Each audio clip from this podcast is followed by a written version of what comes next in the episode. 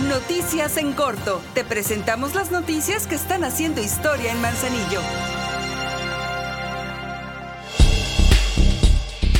con un total de 451 participantes a través de 177 equipos de distintas ramas y categorías, se desarrolló la séptima edición del Festival San Pedrito, que pasó a la categoría nacional por la asistencia de deportistas de otros estados del país, y fue la presidenta municipal de Manzanillo, Griselda Martínez, la encargada de entregar los premios a las y los ganadores de este ya emblemático festival.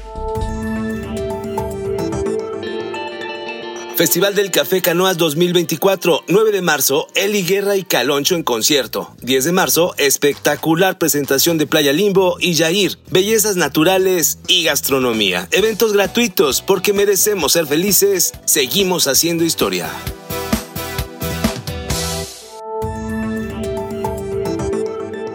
Para fomentar la activación física de niñas y niños del municipio por instrucciones de la presidenta Griselda Martínez, el Ayuntamiento de Manzanillo a través del Instituto Municipal del Deporte realizó una carrera infantil en la cancha de atletismo de la Unidad Deportiva 5 de Mayo. Fueron premiados con medallas los primeros lugares, se les regalaron pelotas coloridas y al finalizar fueron rifadas dos bicicletas. Felicidades a las y los ganadores.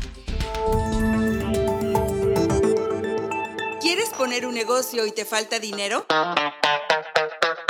El Ayuntamiento de Manzanillo te da la mano con el programa Emprendiendo mi autoempleo. Consulta la convocatoria en nuestras redes sociales y participa. Por amor a Manzanillo, activamos la economía comunitaria y seguimos haciendo historia.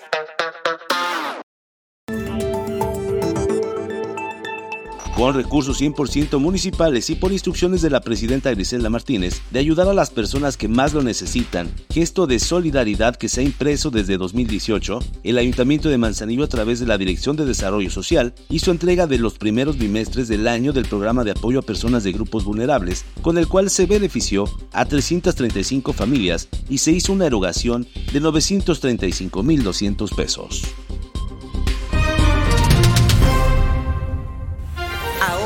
Ya estás bien informado del acontecer de nuestro municipio. Trabajamos por amor a Manzanillo y unidos seguimos haciendo historia.